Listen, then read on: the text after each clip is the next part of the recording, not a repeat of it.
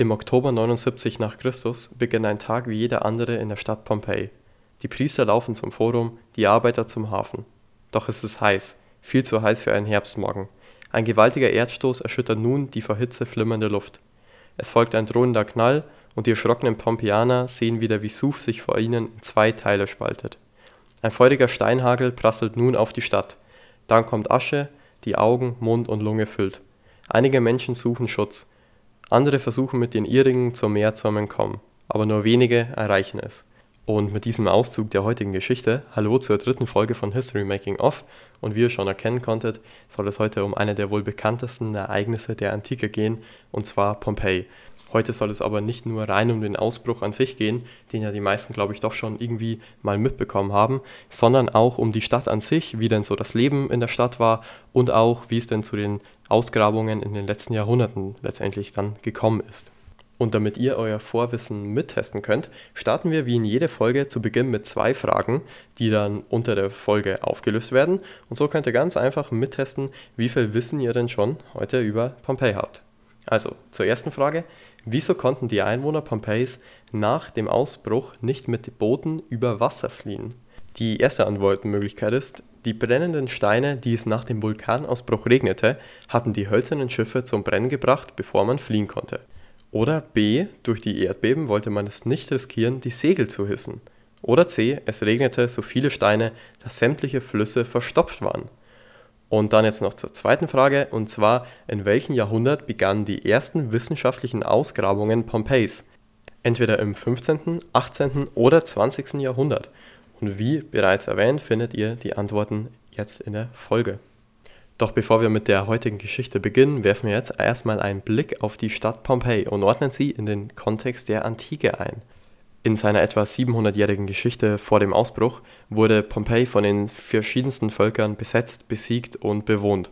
Unter anderem dabei waren Askern, Samniten, aber auch Griechen besetzten die Stadt über die Jahrhunderte und hinterließen deutliche Spuren des griechischen Einflusses. Und auch anders, wie man Pompeji heute oft in Erinnerung hat, nämlich als eine der wohl bekanntesten Städte des römischen Imperiums, stand Pompeji meist auf den Seiten der Gegnerraums.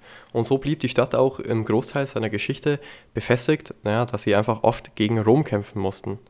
Erst 80 v. Chr. unterlag Pompeji schließlich den Römern und wurde damals von Sulla, der ja in der Spätphase der römischen Antike Diktator war, in eine römische Kolonie umgewandelt. Im Zuge dessen ließ Sulla dann auch etwa 2000 römische Veteranen in Pompeji ansiedeln und über die Jahre entwickelte sich Pompeji prächtig.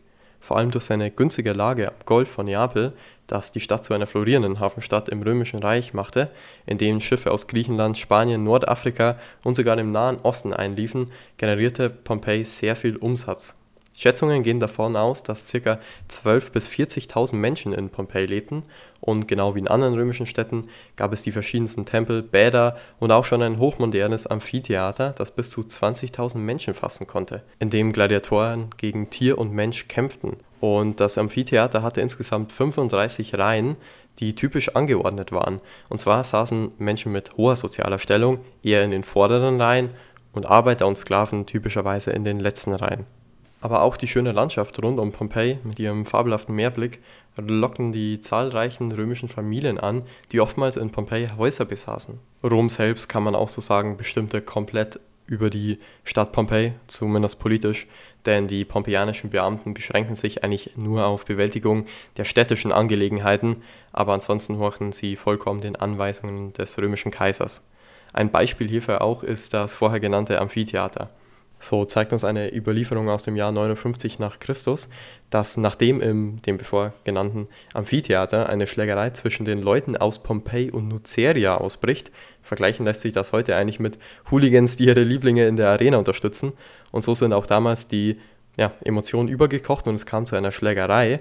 Und auf jeden Fall ließ Nero dann, der Kaiser von Rom ist, ähm, auf Strafe prompt sämtliche Spiele zehn Jahre lang verbieten um seine Macht zu demonstrieren. Und so sieht man, dass ja, die Leute in Pompeji natürlich auch vor Furcht komplett auf Rom gehört haben und alles umgesetzt haben, was da so an politischen Anweisungen zu ihnen kam. Mit Ausnahmen wie solchen war das Leben in Pompeji aber sehr zivilisiert und hochentwickelt, zumindest für antike Standards.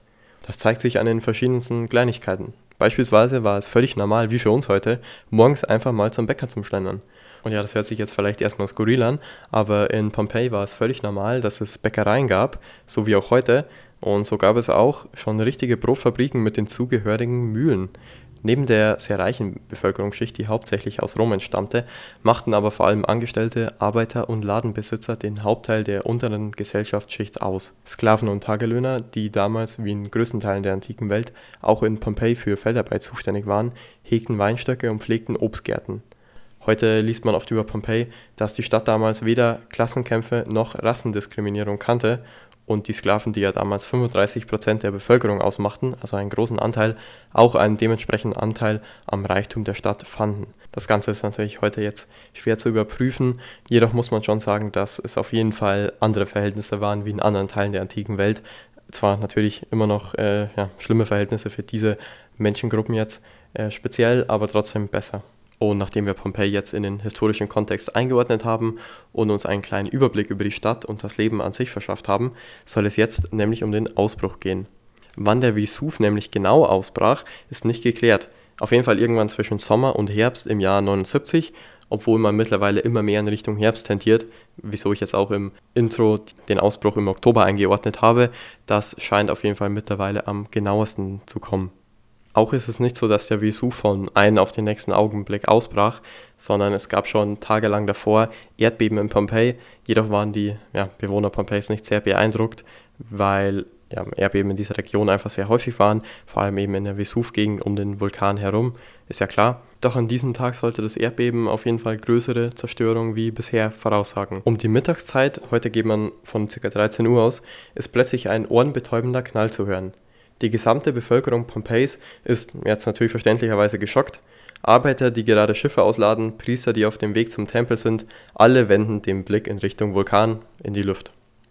Plinius, der Jüngere, ein Augenzeuge, der das ganze Erlebnis damals aus 25 Kilo Kilometer Entfernung miterlebte, berichtet später in einem Brief wie folgt von dem Ausbruch. Es war eine Wolke, deren Form man am ehesten mit einer Pinie vergleichen könnte denn sie war wie mit einem sehr langen Stamm in die Höhe geschossen und bildete mehrere Äste.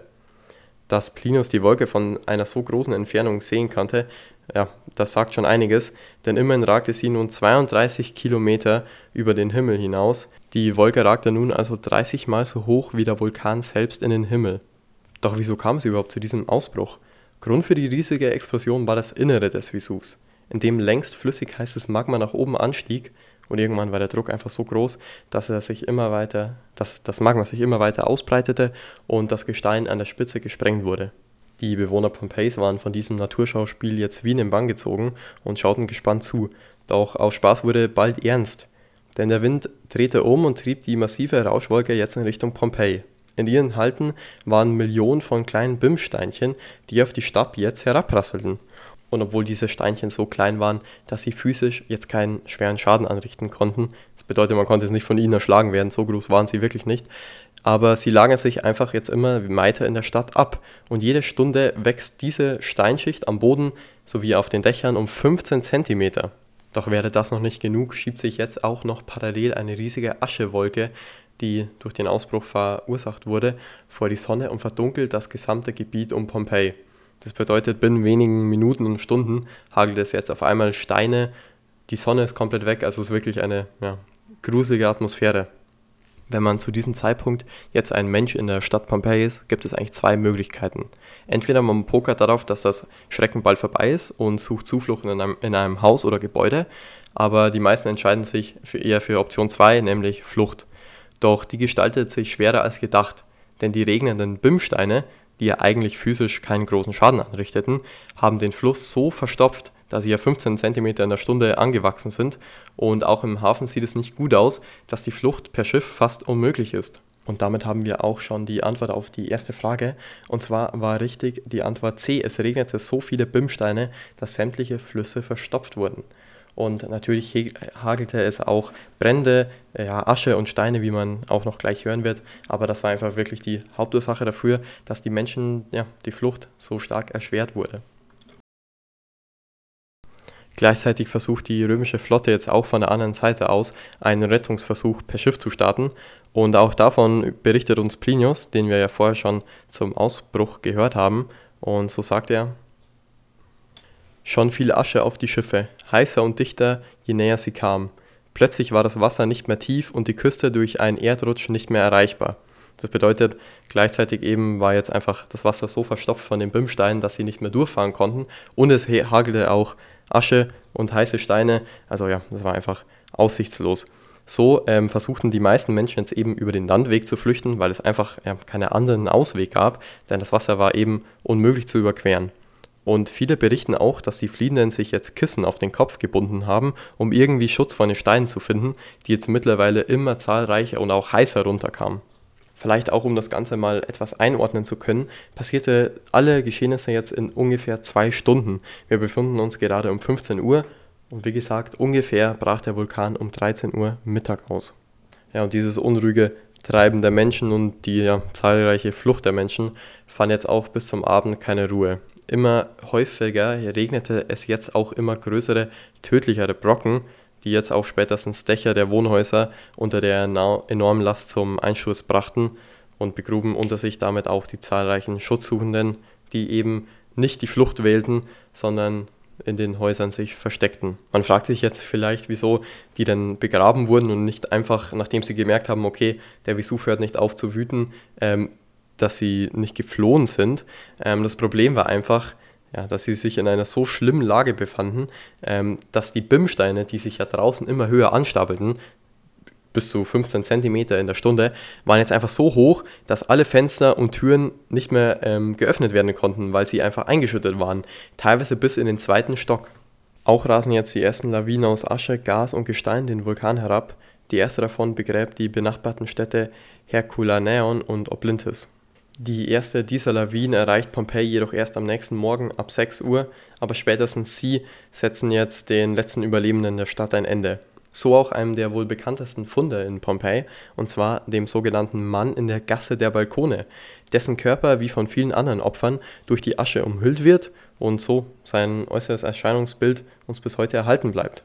Er war auch einer von denen, die sich in den Häusern versteckten und nachdem die Bimsteine die Türen verbarrikadierten, gezwungen war, aus dem Balkon zu springen und so sprang er mit einem Beutel in der Hand aus dem Balkon und wurde von der Aschewolke erfasst. Insgesamt sterben etwa 2000 Menschen in Pompeji selbst. Bezieht man die Zahl der bei der Flucht Gestorbenen ein, sollten es aber deutlich mehr sein. Doch wie man es vielleicht erahnen möchte, endet die Geschichte Pompejis noch lange nicht mit dem Untergang, denn wie ihr vielleicht wisst, wird sie ausgegraben. Denn die Jagd nach den Schätzen Pompejis beginnt schon am Tag nach dem Untergang, Dort versuchen schon einige Aufräumtrupps die wertvollsten Dinge aus der Asche zu bergen und heute wissen wir noch davon, da die verschiedensten Graffitis an Hauswänden von den Ängsten der Arbeitern zeugen. Denn dort haben sie einfach aufgemalt, äh, ja, wie sie Angst hatten, nie wieder das Tageslicht zu sehen nach diesen gefährlichen Unternehmungen. Und in den folgenden Jahrhunderten um Pompeji ist es dann relativ ruhig, denn das Gelände der früheren Stadt wird nur sporadisch besiedelt, trotzdem kommt es aber zu mehreren Plünderungen. Immer wieder plündern Räuber die Stadt und ja, meistens einfach zu erreichende Ruinen, beispielsweise die von alten Tempeln, und entwenden dort die wertvollsten Stücke oder Statuen. Erst 1700 Jahre später, im 18. Jahrhundert, beginnen die ersten offiziellen wissenschaftlichen Ausgrabungen. Und damit haben wir auch die Antwort zur zweiten Frage. Und zwar, ja, die Antwort B, im 18. Jahrhundert starteten die ersten Ausgrabungen. Mittlerweile bedecken 15 bis 20 Meter hohe Schlammschichten Pompeji und die anderen untergegangenen Städte. Es wird immer mehr von den Ausgräbern abgetragen. Das Ganze natürlich sehr mühsam und es erschwert das Ganze. Und äh, meistens wird es abgetragen über Leitern, schiefe Ebenen, durch irdische Stollen oder im Tagebau. Diese Informationen gelangen auch immer mehr an die ganz normale Bevölkerung im Unland und auch an Reisende und so erhält 1757 man nun auch im Norden Europas erste Informationen über Pompeji, die untergegangene Stadt. Das Interesse an der Stadt wächst so enorm und so finanziert auch beispielsweise Karl III. sogar die weiteren Erforschung der Stadt. Die Ausgrabungen in Pompeji sind sehr kompliziert und da man unbedingt vermeiden will, dass die knapp 2000 Jahre alten Häuser bei den Ausgrabungen einstürzen, ist man gezwungen, langsam Schicht für Schicht die 15 bis 20 Meter eingeschüttete Stadt auszugraben. So beginnt man also von oben nach unten, von den Dächern bis hin zur Straße, bis hin zum Keller, alles abzutragen und so baut sich vor den Archäologen eine wie aus einer Zeitkapsel erschienene antike Stadt auf. So ist auch beispielsweise im Jahr 1799 der erste deutsche Maler Jakob Philipp Hackert live dabei, als das beeindruckende Theaterviertel ausgegraben wird und verewigt diesen Anblick live in einem Gemälde. Das Ganze findet ihr jetzt auch auf Instagram, wie alle weiteren Bilder zur Folge. Das könnt ihr gerne nach der Folge nachholen und euch dieses, ja, diesen schönen Anblick ansehen. Durch die Ausgrabungen, die ja noch immer bis heute andauern und aktuell sind, entpuppt sich Pompeji als eine der einzigartigsten Fundstätten, die zahlreiche Wandmalereien, Mosaike, Graffitis und sogar noch Brote von den vorher erwähnten Bäckern ähm, ja, bleiben uns so bis heute bestehen. Vieles, was wir heute also über das Römische Reich und auch die Antike an sich wissen, verdanken wir den Ausgrabungen in Pompeji. Wären Pompeji also nicht durch die schrecklichste Katastrophe mit einem Schlag ausgelöscht worden, hätte man die mittelgroße Stadt längst ebenso vergessen wie viele zahlreiche vergleichbare Orte.